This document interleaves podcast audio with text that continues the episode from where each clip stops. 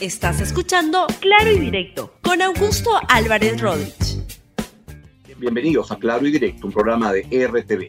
El tema que voy a tratar el día de hoy es el problema que está significando este Congreso de la República, que puede convertirse en otro COVID-19 contra el país. Eso se lo voy a explicar el día de hoy. Bien, vamos con el desarrollo del programa que tiene que ver con lo que está pasando en el Congreso de la República donde la verdad no está pasando nada bueno y ese Congreso se ha convertido en una amenaza para el país. Pero antes, vamos con lo que es la decisión importante que es probable que se anuncie el día de hoy por parte del presidente Martín Vizcarra, hoy o mañana, pero vamos a estar transmitiendo en RTV de todas maneras.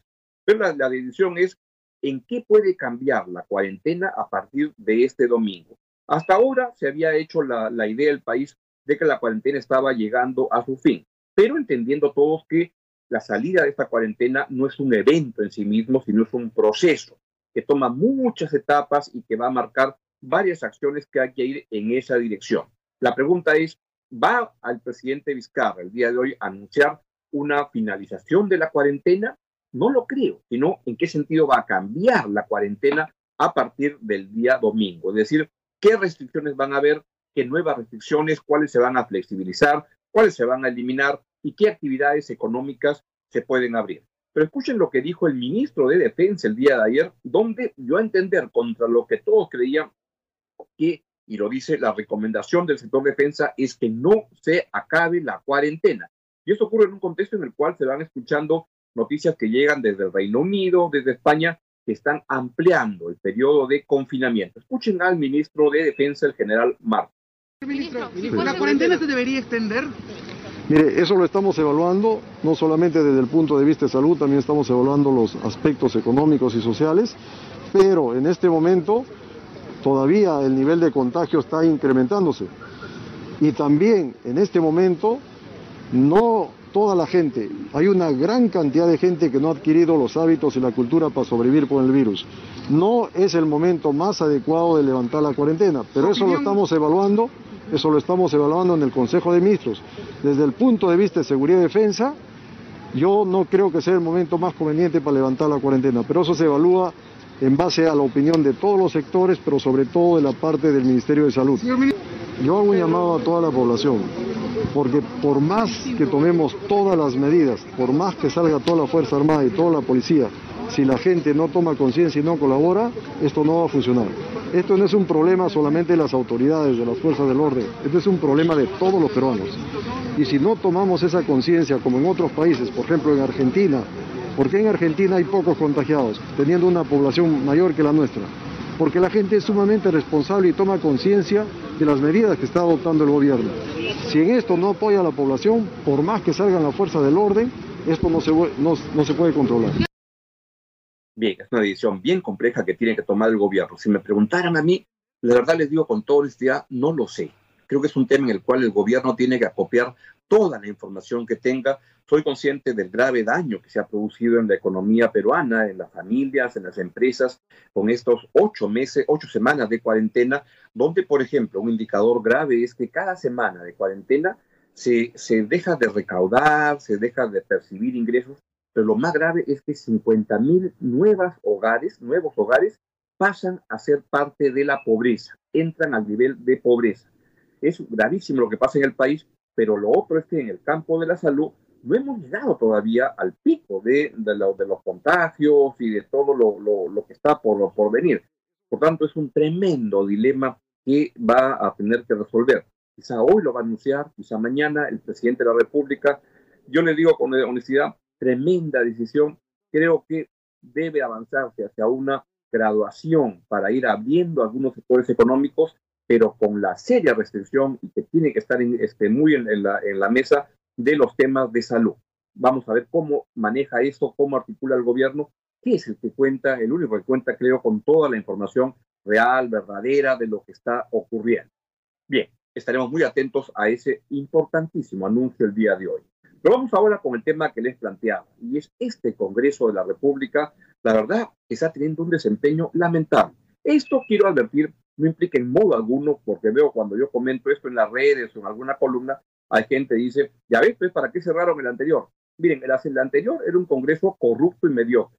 El actual parece que también. Y se lo voy a explicar por qué. Primero, está el tema de los peajes. Ya el día de, ayer yo les este, hice alusión sobre el tema del inconveniente que era esta, esta iniciativa, este proyecto de ley que ya lo votaron en el Congreso para suspender el cobro de los peajes. Y eso lo enviaron al Palacio de Gobierno, el cual ha observado la norma. El Congreso no quiere, no quiere revisar mucho, lo que quiere es hoy, hoy mismo, en una sesión que están teniendo de manera virtual y estaba viendo antes de empezar el programa y la verdad que es gracioso cómo se demoran en hablar y toda la dificultad que tiene el Congreso para hacer una sesión virtual, pero hoy quieren aprobar este proyecto. Este proyecto, se los resumo, es un proyecto muy inconveniente para todos, o casi todos. ¿Para? ¿A quién sí le conviene? A los transportistas de carga. Primero, es inconstitucional. Segundo, es, implica que los concesionarios de las carreteras suspenderían todas las obligaciones que tienen por, este, por cumplir, que es mantenimiento de la vía, atención de emergencia, etcétera. Dejarían las carreteras al libre albedrío. Lo otro es que junto con eso conforma una posibilidad enorme de que van a demandar al Perú ante la Corte Interamericana y le van a sacar un montón de dinero, millones de dólares en juicios que lo van a ganar facilísimo. Tercero, rompe la cadena de pagos de las empresas alrededor de los concesionarios, los trabajadores ahí. Cuarto, ya existe en 56 peajes del país, ya están exonerados los, este, este, ya, ya se ha dejado de, cobrar y además están exonerados siempre policías, militares, trabajadores del INPE, bomberos, ya no pagan ningún este, peaje. Pero lo más grave acá es que esto es simplemente algo que beneficia, perjudica a todos, por lo que les acabo de decir. ¿A quién beneficia? A los transportistas de carga que son gente que siempre suele ganar todas las cosas que le dan, todas las prerrogativas y todo este, lo sacan a su favor. Por ejemplo, no este, les cobran, este, lo, tienen impuestos eh, al, combustible, combustibles subsidiados, tienen, este, no pagan las multas que les ponen y no quieren implementar lo que Citrán les ha dicho que pongan, que es unos sistemas de GPS. ¿Por qué? ¿Sabe Dios por qué? ¿Qué, qué merca este, llevarán que no quiere que se conozca qué es lo que, lo que ocurre y por dónde va. Acá a mí lo quiero decir con toda claridad, ahí estuvieron los ministros de Transporte y Comunicaciones y de Economía en el Congreso explicándoles a los congresistas todo esto. Cuando un congresista promulga o vota por una norma y lo puede hacer por ignorancia, pero cuando van y le explican todo esto e insisten en la norma, yo sospecho. Y la sospecha que tengo acá es que están comprando congresistas para que voten a favor de los intereses de un sector económico específico. Y entonces por eso mi columna de hoy se llama ¿A cuánto el peaje por congresista? Porque creo que eso es lo que está ocurriendo el día de hoy. Y escuché esta mañana en Radio Programas del Perú a un vocero de el Frente Amplio, el señor el congresista Lenin Checo Chauk. Lenin uh, Checo Chauk. Y la verdad una intervención penosa que desnuda la, la, orfandad de argumentos, de ideas, y todo lo que acaban diciendo es que el, capitalismo es malo y hay que destruir eso y hay que cambiar la constitución, y entonces todo es bueno para avanzar en esa dirección. Mi opinión, la izquierda con gente como esa va, está perdida, expresa una orfandad de ideas lamentables. No es que la derecha los tenga igual, es otra derecha igual de perdida, pero lo menciono porque esta mañana el señor Lenin Checo dio una exposición y una argumentación que lo desnuda como una persona con argumentos tremendamente mediocre. Muy bien, entonces vamos con el siguiente tema. Tiene que ver con las AFPs. Y lo que ocurrió, como ya saben, es otra medida que yo le he comentado en este programa como populista, dio contra todas las, recomendaciones la ley para, este, para disponer del 25% de los fondos en las AFPs. Lo, lo mejoraron un poco acotándolo hasta 13 mil soles, pero es un montón de plata. Y entonces el Banco Central lo que ha hecho, porque su papel en la economía no es lo usual, pero cuando el Congreso hace barbaridades tan grandes, tiene que responder el Banco Central de una manera poco usual. Y entonces lo que ha hecho el Banco Central fue lo que anunció Julio Velarde el día de ayer, autorizó a, este, a las AFP para que tengan liquidez para poder desembolsar estos fondos a prestar a las AFPs contra bonos del Tesoro para permitir darles liquidez para que no tengan que ir a rematar los activos que tienen, es decir, para que no perjudiquen a todos en la economía. Y eso le parece mal a algunos. Por ejemplo, al congresista Urresti, Daniel Urresti, qué es lo que ha, este, vean el tweet que ha puesto. Se confirmó el chantaje de las AFP al gobierno. Se confirmó también que las AFP nunca pierden. Las AFP no rematarán sus activos como amenazadas. El BCR les prestará dinero de todos los peruanos. La verdad, pocas declaraciones tan, tan ignorantes como esta del presidente Daniel Urresti, porque la verdad no sé cómo comentar algo que, desnuda una, una, una falta de argumentos absoluta. Y acá la pregunta que surge es, ¿la idea era darle liquidez a, a las personas o liquidar a las empresas, a las AFPs? Si se trata de eso, el señor Urresti va en esa dirección. Y yo lo que creo es que junto con una izquierda que es muy mediocre, hay gente que es muy interesada y quiere usar los recursos de todos para construir sus candidaturas presidenciales. Y ese es lamentablemente el caso que estamos observando en este momento.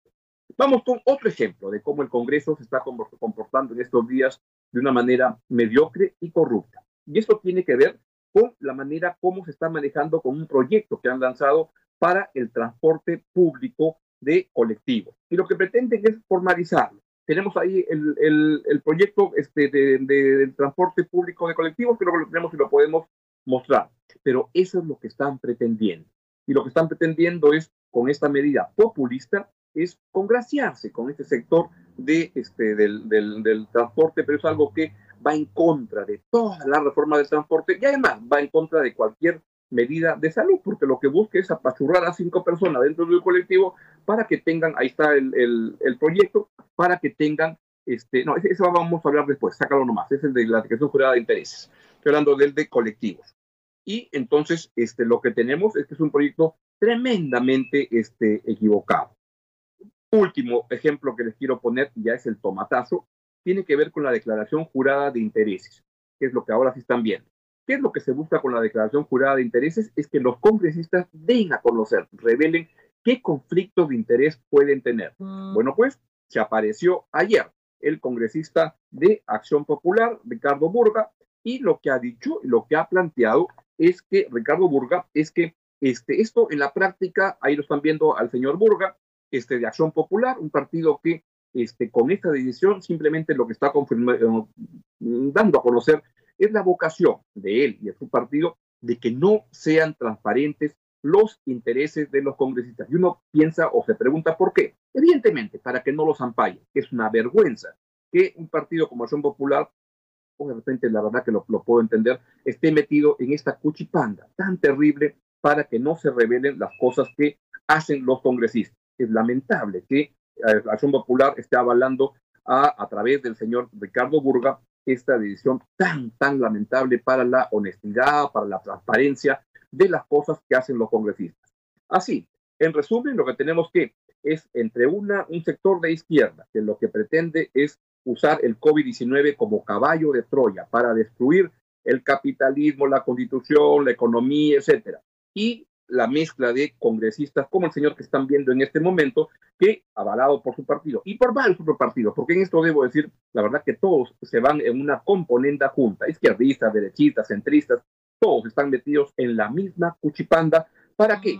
Para utilizar el Congreso como un botín privado. Eso es lo que está ocurriendo y por eso me permito concluir que lo que tenemos es, otra vez, al igual que el anterior, este Congreso se puede calificar, en mi modesta opinión, como mediocre y corrupto. Qué pena. Esto no, en modo alguno, este, elimina la, mi, convicción de que el anterior Congreso debía disolverse, porque era igual mediocre y corrupto. Eso es lo que tenemos. Algo ocurre con la gente que llega al Congreso con, con el mejor entusiasmo, con las mejores ideas, etcétera, pero al final lo que sucede es que acaban utilizando todos, izquierdistas, derechistas, centristas, como un botín privado, como una cural, una, la, curul para llenarse los bolsillos. Una pena, pero así es.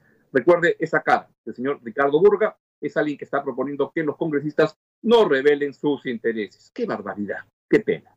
Bien, es todo lo que les quería contar, luego de contarles que este Congreso pues, se comporta de una manera mediocre y corrupta, y solo me queda irme. Y para irme le quiero agradecer al auspiciador del programa de hoy. Muy bien, nos vamos y se quedan con Libero en RTV, pues nos va a comentar cómo van el fútbol y cómo se va destrabando. Luego seguramente viene el presidente Vizcarra, si es que habla hoy día, y el noticiero de RTV para que usted esté bien informado. Chau, chau, nos vemos aquí en Claro y Directo en RTV mañana a las 11 de la mañana. Adiós. Gracias por escuchar Claro y Directo con Augusto Álvarez Rodríguez. Suscríbete para que disfrutes más contenidos.